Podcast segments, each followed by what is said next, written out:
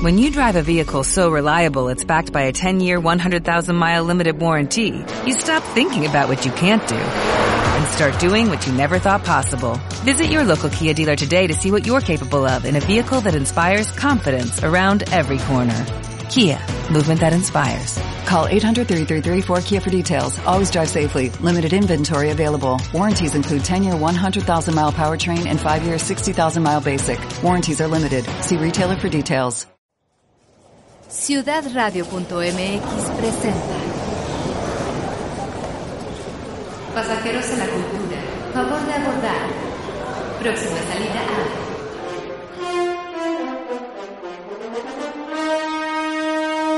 a. Itinerarios. Toma tu boleto y déjate llevar. Itinerarios. Todos los jueves a la una de la tarde por ciudadradio.mx. Itinerarios.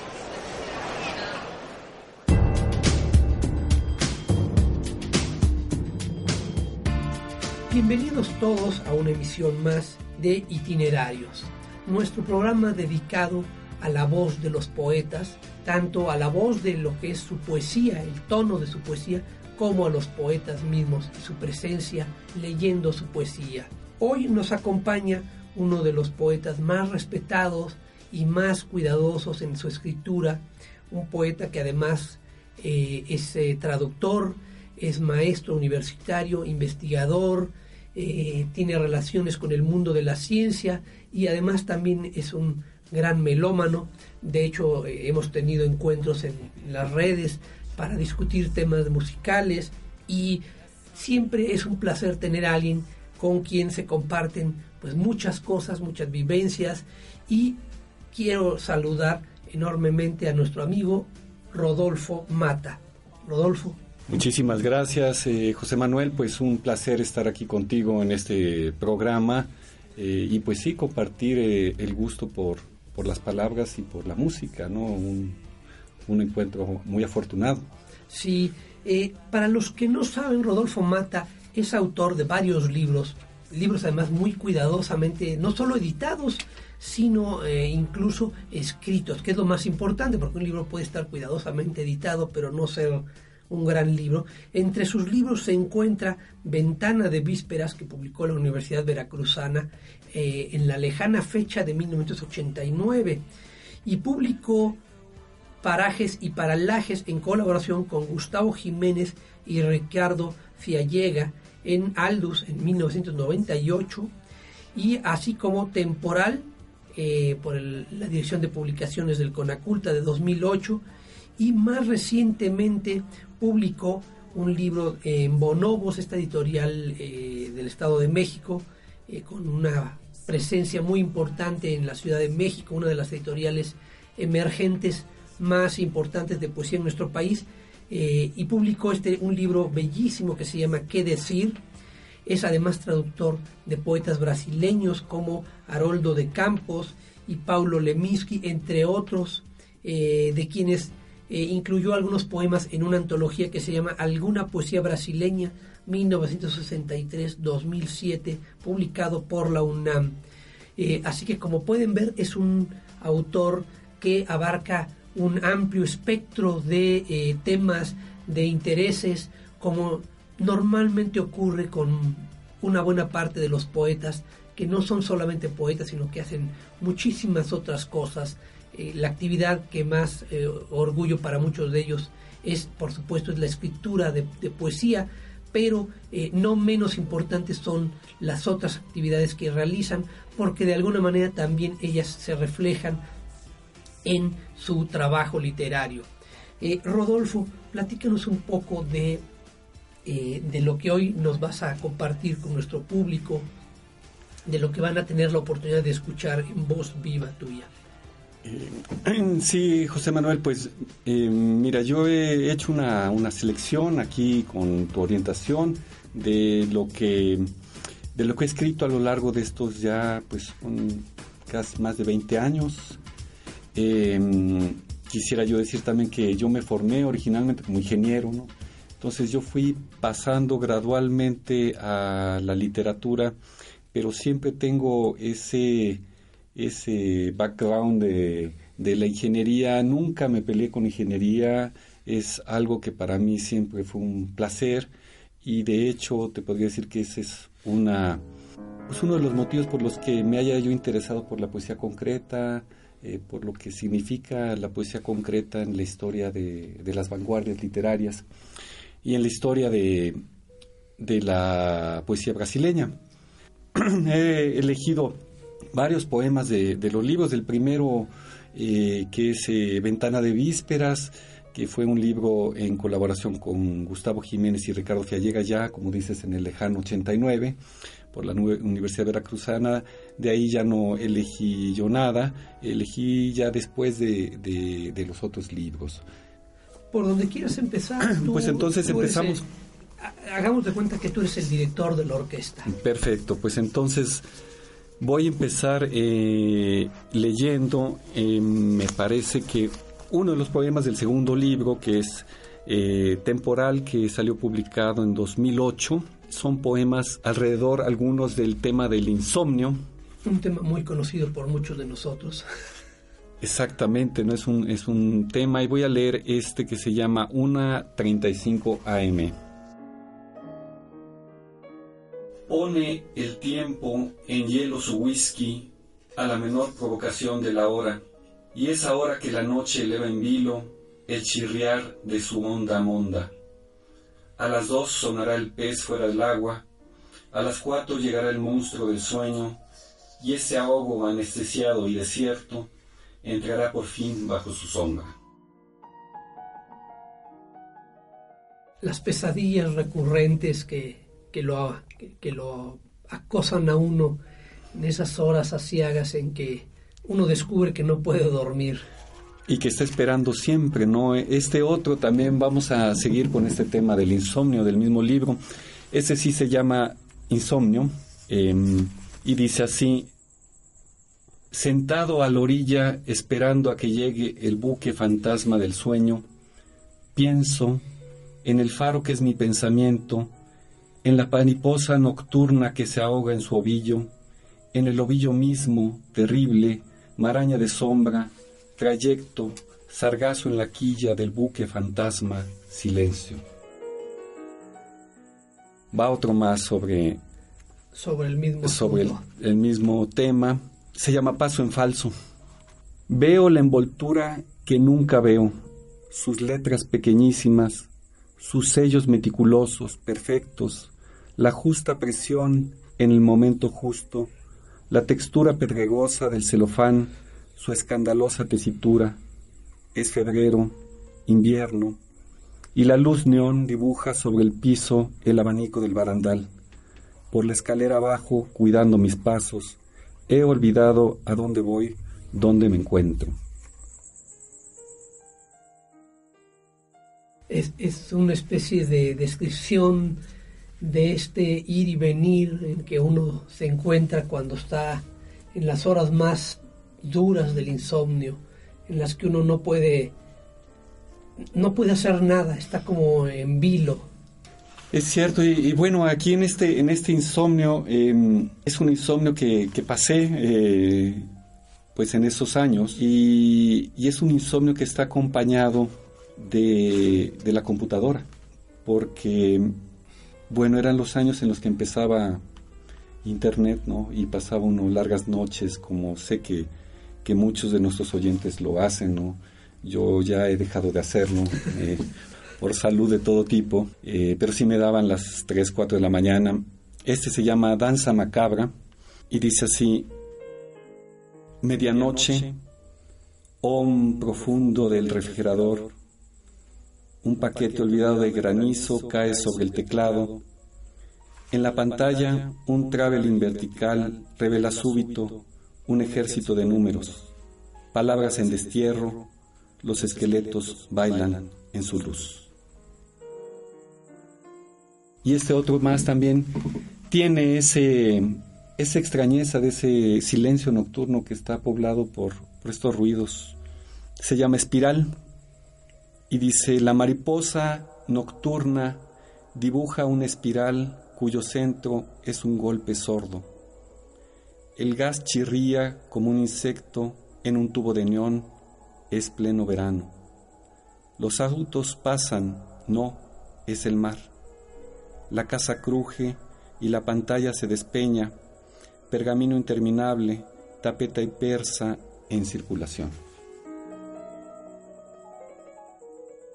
Eh, una de las cosas notables para ustedes que nos escuchan es que la escritura de eh, nuestro amigo Rodolfo Mata ya se habrán percatado que se caracteriza, al menos en estos poemas, pero también en otros, por esta notable economía de medios y por este tono un tanto conversacional que sin embargo no está conversando, pero que tiene ese tono, es decir, no es esta poesía clásica española, medida y cantada, es, esta no, es este tipo de forma de poesía que hoy eh, se escribe afortunadamente en México y en todo en muchas partes del mundo hispano en el que el lenguaje eh, se quita de todos esos afeites y de todos esos eh, que no son malos pero pero que finalmente suenan a veces como a ventrílocuo. Aquí ustedes pueden oír una poesía que parece eh, dirigirse directamente al escucha. Es una escritura llena de de mucho trabajo, no, no, no es fácil, para el que no sabe de poesía puede parecer fácil decir, ah, cualquiera escribe un poema así, pero no, no, este, este es una escritura con mucho rigor, con mucho rigor para poder transmitir eh, lo que nuestro amigo está diciendo en estos poemas, se requiere de un gran rigor y de muchas horas de trabajo, eh, y, es noto, eh, y eso se nota en esta escritura tan tan llena de economía de medios. Gracias, José Manuel. Eh, eh, pues no sé si seguir con el tema de, del insomnio, podríamos seguir. Vamos, vamos a, si quieres, darle conclusión con uno o dos poemas, los que tú quieras, este, y pasamos a otro tema. Otro tema. Ok, eh, mira, este poema es un, es un poema que no voy a explicar porque sí es un poema que creo que si lo explico a veces vale la pena explicar un poema porque la propia génesis creo yo que contribuye, pero pero no siempre. No siempre. Entonces se queda uno en la duda y yo creo que no vale la pena. Este se llama justicia salomónica. No es justo que sea así, que del sol bajen las cosas a mis ojos, que el parpadear de la pantalla me saque de la noche, que la mañana llegue sin pedir permiso a ponerme una sombra como si nada como si fuera justo mentir que así sea, que del sol bajen las cosas a mis ojos. Ya no sé, ya no sé si me importa, sí, vaya, es justo que exista o no el silencio absoluto de la justicia, que Salomón parte en dos el bebé que no ha llegado, que nos tenga así mirando las pantallas como si nada, porque no sé, caramba, Salomón, si a ti te partieron cuando llegaste, si has fingido que no tienes sombra o como un querubín andas con la cabeza entre alas y el cuerpo vagando en su propio infierno. Una reactualización, una forma de tomar un, elemento cultural eh, célebre en una nueva resignificación lírica. Sí, y, bueno, uno, como decíamos, tiene sus temas eh, recurrentes. Eh, creo que se lo fui abandonando un poco, creo que, como decía, por, por salud. Em, este libro que se llama Temporal tiene una parte, creo yo, como muy em, de mucha observación. Es un libro, digamos que un poco de un sujeto que ve la, la, realidad em, con cierta distancia. Y mm, tengo aquí también algunos poemas em, que son también escenas de un conjunto que se llama Litoral. Es, em, y están eh, situados en Brasil, eh, porque yo tengo bueno, una relación eh, con Brasil intensa. Eh, mi esposa Regina es brasileña y bueno, vivimos esta ida y venida de, de Brasil. Luz brasileña, amieladas, cristalinas lindes, reflejos en el haz y en vez de las cosas, enseguecedora reverberación de la intimidad de los colores, hiere violentamente aquí la avidez del día. Y aquí es algo que siempre me ha intrigado, que siempre he tenido la impresión de que la luz en el hemisferio sur y específicamente en Brasil tiene una especial calidad. Eh, tal vez esté engañado, pero bueno, también se dice que la luz aquí en la Ciudad de México es muy especial. No sé si serán impresiones. Mira, yo creo que sí, pero, pero son esas impresiones las que hacen la vida, eh, porque uno puede recordar algo que uno vio y lo que importa no es cómo es ese lugar, sino qué impresión le deja a uno. Es decir, tú puedes leer los poemas de López Velarde, por ejemplo, y las descripciones que hace de Zacatecas, y cuando tú vas a Zacatecas, pues dices, no veo el, lo que pero pero te revela otro mundo no lo mismo ocurre con Trakl por ejemplo no te describe Viena por ejemplo y, y, las zonas eh, circundantes de Viena y uno pensaría que es un lugar pesadillesco y cuando vas y lo ves en fotos o lo que sea pues dices no no veo lo que él veía pero pero te das cuenta de la percepción. Y, y la luz es un fenómeno muy peculiar porque creo que todos eh, tenemos eh, ese tipo de recuerdos es decir en tu caso es Brasil, para mí es, por ejemplo, Costa Rica. ¿no? Eh, yo, yo viví muy, muy poco tiempo, unos dos años y medio, tres, en Costa Rica de muy, niño, pero como el verde que yo vi allá en Costa Rica, no he vuelto a ver otro. No sé si sea cierto o no, ¿no? Digo, he ido a Chiapas, a Tabasco, a Veracruz, pero, pero el verde que yo vi en mi infancia, e, ese verde que tenía de los bosques enfrente de la casa, no he vuelto a ver uno así. Eh, alguien de Tabasco o de Veracruz te puede decir, no, no es cierto, también aquí hay unas selvas y árboles, pero eh, eh, cuando uno ah, ve, estas cosas, a uno le impactan y puede que alguien te pudiera decir, objetivamente es igual o no hay diferencia, pero es la percepción de uno, y porque uno también así construye, el, el mundo no es nada más lo que está allá afuera, uno también lo construye con sus percepciones, y, es importante que, un, que, el poeta también dé cuenta de esto.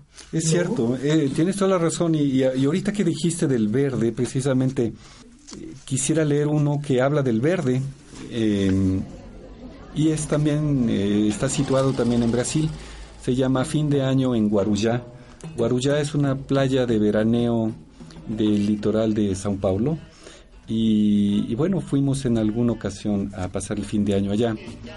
En las cumbres de los morros, las palmeras, en la playa todos de blanco. Las voces de las mujeres semejan cantos de sirenas, la conversación de los hombres gritos sordos.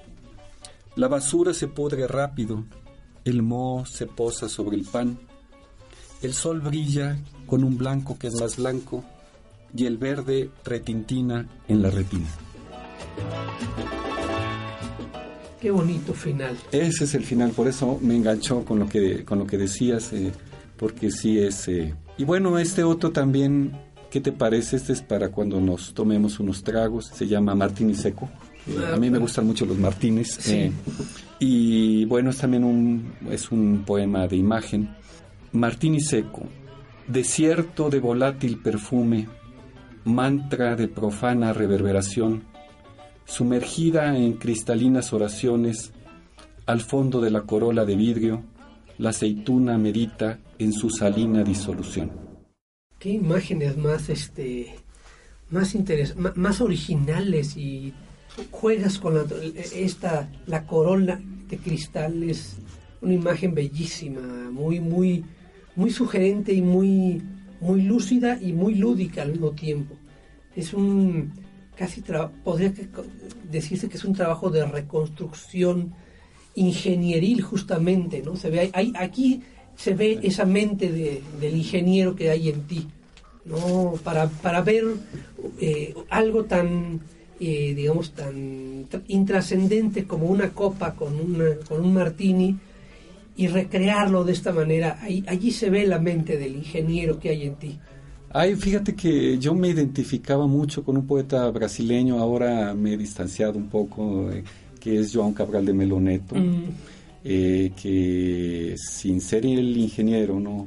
Tenía una visión ingenieril, ¿no? Hay unos poemas maravillosos de, él y yo un tiempo me, me identifiqué, es uno de los grandes poetas brasileños, aquí poco conocido, ¿no?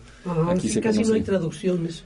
Aquí en México son pocas, se hicieron algunas traducciones en los años 70, se hicieron para los libros del bicho de editorial Premia, pero lo que circula es, es poco y es un poeta muy difícil de traducir porque es un poeta que escribe generalmente eh, con eh, rigor métrico, ¿no? Su rigor llega hasta allá, entonces es complicado. Sí, sí, sí.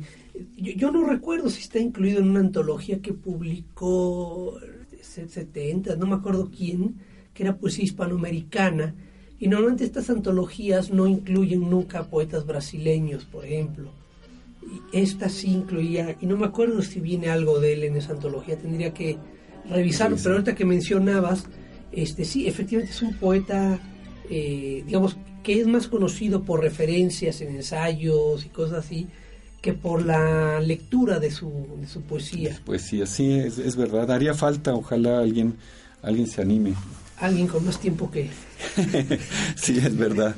que, que, que, tuvo yo. sí, y mira, vamos a seguir con em, este otro poema que vamos a seguir con la parte sensorial, ¿te parece? Eh, este es un paisaje con Reiki, que creo que todo el mm. mundo ahora sí sabe lo que es un Reiki. Ahora todo el mundo lo sabe. Dice, nubes de tacto sobre el horizonte de la piel, ambulatorias sombras de calor casi desértico, presagios de rocío, infrarrojas floraciones, manantiales que invisibles humedecen, desmoronan, islas de insignificante raíz, frágiles rocas, fluyen, los barcos fluyen en esas latitudes sin puerto de origen ni itinerario. Sí, es, es, es una poema muy visual. Muy visual. Visual, pero no en, en, el sentido, digamos, de descripciones de paisajes, sino sino más bien parece una descripción de cómo el ojo se mueve para ver las cosas, ¿no? Es, de, nuevo es esta visión ingenieril, me parece, ¿no? Porque no, está, no estás utilizando la descripción de lo que ve, sino de del movimiento de la mirada, ¿no? El movimiento de la mirada y, y, mi idea también era como, ahora que lo dice, se, se mezcla la parte de visual y la parte de, del tacto, porque... Eh, Empiezas con el tacto. Empieza uno a, a, tratar de pasar el, eh, el, tacto, porque es un sentido em, pues más difícil de transmitir, ¿no? Yo creo que si... Yo creo que los ciegos deben de pensar más en en términos táctiles, claro, eh, nosotros nos cuesta un trabajo enorme, ¿no? Si a nosotros nos tapan los ojos y nos dicen no hables, eh, es muy difícil comunicarnos, ¿no? Y los ciegos eh, lo hacen, ¿no? se comunican con el tacto. Es un universo interesante, ¿no? Vamos al libro anterior que es Parajes y Paralajes. un término científico, 100% paralaje. Astronómico, de hecho. Y de hecho también es una cosa relacionada con paisaje, ¿no? Y tiene que ver con esta cuestión de ver las cosas, pero verlas distorsionadas, ¿no? Porque es el paralaje es lo que te produce una, una distorsión de la de la realidad, no, tú ves las cosas donde realmente no, están. exactamente. Y, y eso es eh, un poco la, la idea de ver de otra manera, ¿no? Este libro es anterior, ¿no? y tiene un poco esa, esa idea. Hay algunos poemas que son como, como poemas eh, centrados alrededor de la idea de, de, corazón y el apartado en el que están estos poemas que, con los que principia el libro se llama Nodo y el cuarto dice así, al cerrar la mano hasta concentrar su volumen en el puño, se conoce el tamaño del corazón y el alcance de sus venas. Bastaría cubrirlo con una fina capa de metal para que se nos presentara sólido, perteneciendo a un sueño. Un corazón metálico podría magnetizarse, facilitar la conducción de calor y resistir con el endurecimiento adecuado el desgaste que pudiera darle la arena en cualquier playa o desierto. Un corazón de metal tiene la precisión necesaria, puede convertirse en una bala y sembrar su brillo en otra encarnación, o latir por 300 años sin estrés en su tejido atómico. Al abrir el puño, se puede ver claramente cómo estalla un corazón de metal. Su amor por los excesos es una granada de mano su rugido desciende como un estruendo en condensación. Muy, muy notable. Justamente termina con una palabra que parece definir el, poema, ¿no? Concentración. Concentración. Eh. En, en, todo el sentido de la palabra, ¿no? La concentración que requiere para su lectura o su escucha, su entendimiento, pero también la concentración del, del lenguaje, de las palabras, para dar una densidad semántica. Sí, y, bueno, uno cuando escribe uno tiene, pues no sé cómo le podría uno llamar, eh, estas imágenes residuales de... Y siempre que leo esa línea o eh, pienso en un trueno realmente, como, como un trueno llega luego y, y se va aplacando, ¿no? Tú oyes un trueno y de repente un estallido y después se va, se va condensando realmente. Sí. Y, y esas imágenes residuales de, de cuando uno hace un, poema a veces pues se acompañan siempre, a veces no, ¿no? A veces lo lees y dices, ¿qué es esto? Eh, fui yo el que lo escribí, ¿no? o, te das cuenta de que de, de, la de que es eh, algo que pasó pero que no ya ya, ya no ya no emite eh, la luz o el eco que al principio emitía y es cuando a veces uno se, se aleja de ciertos poemas, ¿no? que dices, pues sí puedo ver el que lo escribió, pero ya no, ya no, ya, no, soy yo. Ya no soy yo exactamente, ¿no? Ya no soy yo, es... Eh, y no significa que uno no, no se enorgullezca, ¿no? Porque te puedes enorgullecer, pero decir, ya, ya no ya no veo nada mío en, en, eso, ¿no? Entiendo la circunstancia y todo esto, pero ya lo veo histórico. ¿no? Sí, exactamente. Ya lo veo histórico. Es, eh, es una cosa curiosa, ¿no? mira, y este es más histórico todavía porque este también se llama nudo, ¿no? Yo debo de tener una obsesión por los nudos. Si el otro se llamaba nodo, ¿no? Este se llama nudo. Dice, allá en el fondo del tiempo, cuando yo aún no había nacido, el lienzo que todo lo copia, el lienzo de la reproducción, se iba haciendo nudos nudos sobre nudos, hasta que apareció el lugar donde aparecería yo desnudo. un, bonito juego de palabras. De palabras, sí. Eh, ese... También el ludibrio es, este es aceptable y a veces este necesario. Sí, uno tiene eh, esa curiosidad no por las palabras, no. Al final de cuentas son las palabras se convierten en, como si fueran en objetos de colección, en juguetes o no sé, es aquí también en este otro eh, que bueno, hay poemas de referencia, no hay poemas como tú decías que tienen referencias. Este se llama Mío Cid. Mío Cid. Días de vivir, ruiseñor, afuera el muro Burgos a llorar, no por la espléndida tizona rota, sino por la garganta dolorida el trago amargo al cantar en película muda los días por venir. Y a tanto mandoble desbrozando cabezas y brazos florecidos, el único camino a emprender, el pedregal del destierro, la noche silenciosa cuando vuelvas con la corneja muerta entre tus manos. Voy a leer este otro que, que me, sigue gustando.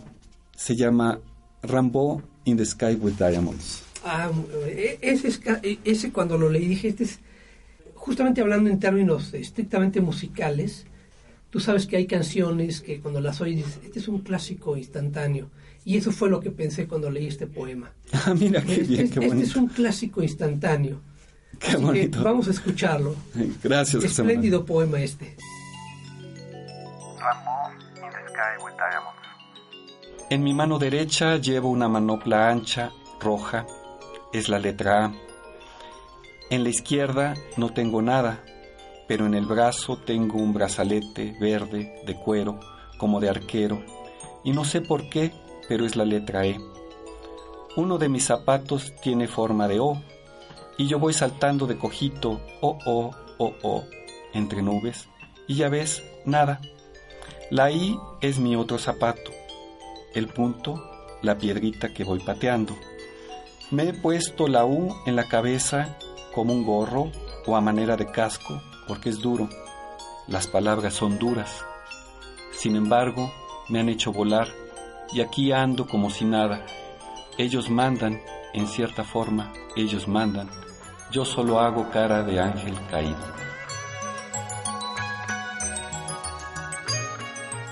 Sí, desde que leí ese poema me, me gustó el tono lúdico, la inteligencia con que juegas con dos tradiciones, una musical y otra literaria, cómo juegas con, con, digamos, el aspecto culto efectivamente de la tradición, pero también esa otra tradición que tiene que ver con la psicodelia, con el juego de las palabras, retomar además esta famosa este poema de Rambaud de, de los colores y las vocales y cómo haces una construcción eh, lúdica de, notable de notable inteligencia y de notable manufactura. Creo que ese es un, te digo, cuando yo lo leí dije, este es un poema, es un clásico instantáneo. Gracias, José Manuel. Es, es un poema que me gusta, que me gusta mucho porque creo que eh, lo sigo sintiendo que me pertenece, ¿no? Es algo que sigo pensando. Y este otro también se llama ventriloquía. Los muertos llenan ordenadamente las bibliotecas los vivos, los periódicos. Hay algunos vivos muy vivos que agarran un muerto y se lo sientan en las piernas. Le meten la mano por la espalda y estiran el brazo hasta empuñar la garganta. Hacen ventriloquía, es un gran deporte. Y la complementan con bailes distintos, pasos dobles o tangos, o terminan con un duérmete mi niño, duérmeteme ya. Pero a veces, cuando meten la mano allá adentro, no han tenido el cuidado de limar previamente los dientes. Muchos han perdido los dedos, algunos ya ni pueden escribir. Es un poema que me recuerda eh, algunas cosas de Julio Torri, ¿no? Tiene este tono irónico tan característico de Torri, ¿no? Obviamente no está en prosa, ¿no? Como los poemas en prosa de, Torri, pero, pero, pero me, me recuerda un poco algunas cosas de él, ¿no? Aquí, por supuesto, hay, hay un tono este, un poco más eh, lúdico, más desencajado, ¿no? Este, un, poema muy notable también. Este. Ah, gracias, José Manuel. Mira, yo este otro que yo creo que me va a servir como para saltar al, al último libro, porque decíamos que hay temas recurrentes, ¿no? Y me acabo de dar cuenta de que se repite, ¿no? Y este se llama Mala Voluntad. Y Dice así, mala voluntad para leer el poema. Después de tomar la temperatura, roto el termómetro, Mercurio cae se estrella en mil pedazos. Mi rostro ríe en cada uno de ellos sin poder decir por qué. Y voy a saltar entonces ya al, otro libro, al, al último libro. Precisamente voy a leer este otro que se llama Mala Memoria porque el otro era mala voluntad y este era mala memoria. Sí, se, conectan, ¿no? Se conectan. Es curioso. Fíjate que a veces en esta eh, forma de leer poesía, durante mucho tiempo usaba yo la, terminología, digamos, este, literaria, la usanza, ¿no? De, de, digamos, de buscar los, los los registros y de hablar del poema en términos técnicos y demás. Pero desde hace algunos años para acá este, me he vuelto un lector un poco más lúdico. Entonces, por ejemplo, te digo, te decía de tu poema este de Rambo, que es un clásico instantáneo, porque dije, pues es, es, que sí, la poesía tiene que ser así un poco, este, te tiene que llegar, igual que te llegan las canciones, ¿no? Este, tú dices una canción de, dices, no, no por nada Lucy in the Sky tiene más de 40 años.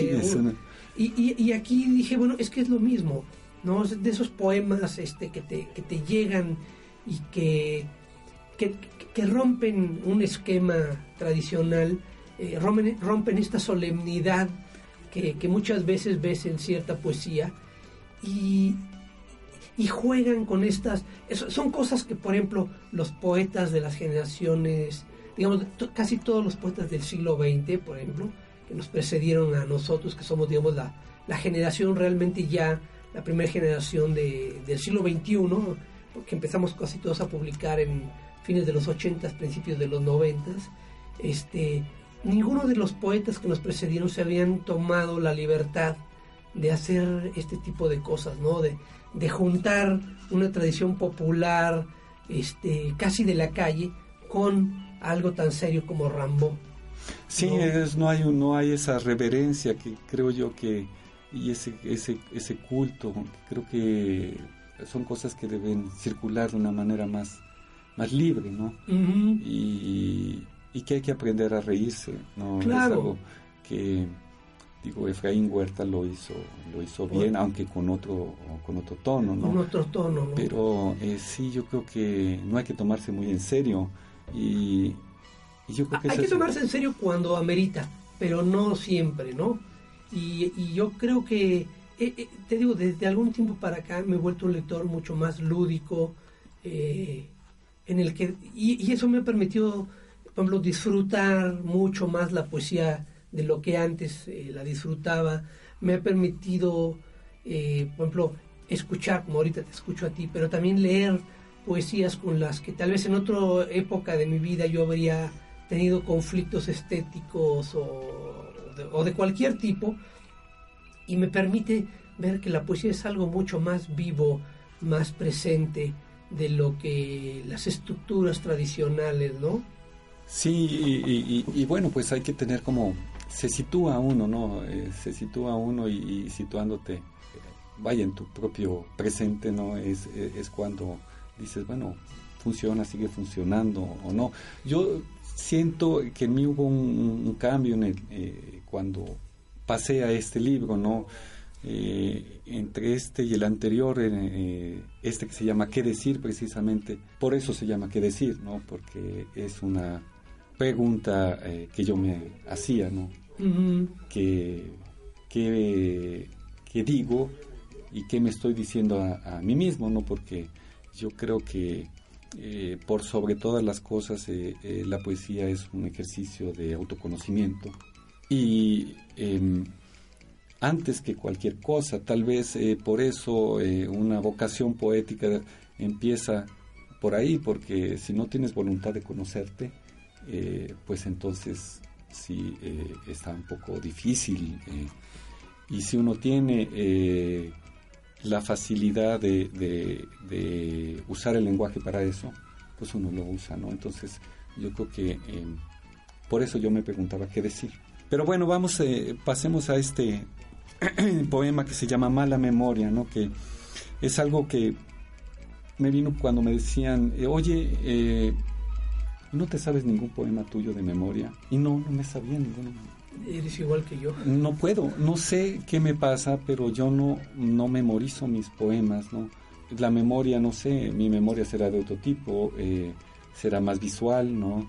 Será más eh, auditiva, no, no lo sé, eh, pero memorizar no puedo. ¿no? Eh, eres, de, eres, de, mi equipo. Yo sí. no puedo memorizar nada. La gente me nada. pregunta, oye, ¿te sabes algún poema tuyo? No, pero has escrito, sí, pero no, no, no puedo memorizarme.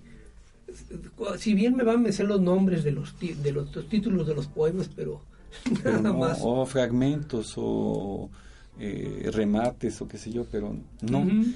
Y entonces dije, bueno, pues eh, creo que cayó eso y cayó el, el, el, poema ahí, ¿no? Dice así, mala memoria, mala memoria para la poesía, para los versos, su cadencia, la manera de decirlos. Mala memoria para las palabras, sus abracadabras, la exquisitez de la repetición, la fijeza bruja que huye en su brillo de escoba. Mala memoria de lo que no es rostro, paisaje y textura, perfume y tiniebla, Llueve, las gotas escurren sobre el cristal de la ventana y se hunden en la memoria de la tierra. mala memoria como la mía o la del polvo, mala memoria que permite recordar lo que aún por suceder no ha sucedido. Y aquí hay una cosa muy curiosa, el poema no está publicado así, pero estaba en mi memoria así, el final, el remate. Y por alguna razón yo decidí darle otro final y le quité eso de por suceder, lo que aún por suceder no ha sucedido. Eh, no sé por qué lo corté, pero ahora lo, lo, incluí, porque me sucede como comentábamos hace unos momentos con los discos rayados. ¿no? Uno se acostumbra a oír el disco rayado porque es suyo y porque ama su disco rayado, ¿no? Y cuando te dan un disco nuevo, pues dices, no, yo quiero mi disco rayado, ¿no? este, ya, ya hasta conoces dónde están Ya dónde está el clic, clic de, de, de, la rayadura, ¿no? Eso es muy curioso. Y te decía que esto es, este libro es un libro que para mí fue un, un cambio y voy a leer algo para que se note ese cambio. Voy a leer este poema que se llama Seriously Deep, seriamente profundo. Perdiste la pulsera que te di justo el día que rompimos y la volviste a encontrar unas horas después. ¿Es ese misterio suficiente? Te preguntabas intrigada, o solo una casualidad del reino de lo insignificante? Nunca creímos en el destino y eso nos mantenía irremediablemente libres. Por eso fue un hallazgo atroz, aquella roca en que nos sentamos a conversar de cómo hay cosas irrepetibles e innombrables mientras el tiempo pasaba. Cuando el sol se puso, los niños se fueron a matar sapos y en algún momento gritaron al ver una sanguijuela. No, las profundidades nos están prohibidas, te dije, con una melancolía aetílica y una gorra con visera que soltaba sombra como una nube lluvia sobre mis párpados. Toda morada es un páramo por mucha arquitectura que le inyectemos, y la hiel no tiene a dónde ir si te quitan la vesícula, comentaste. ¿Cuánto tiempo se nos fue mientras nos quedamos dando vueltas entre el dentro y el alfuera, como la, la banda de Moebius en que se convirtió tu pulsera.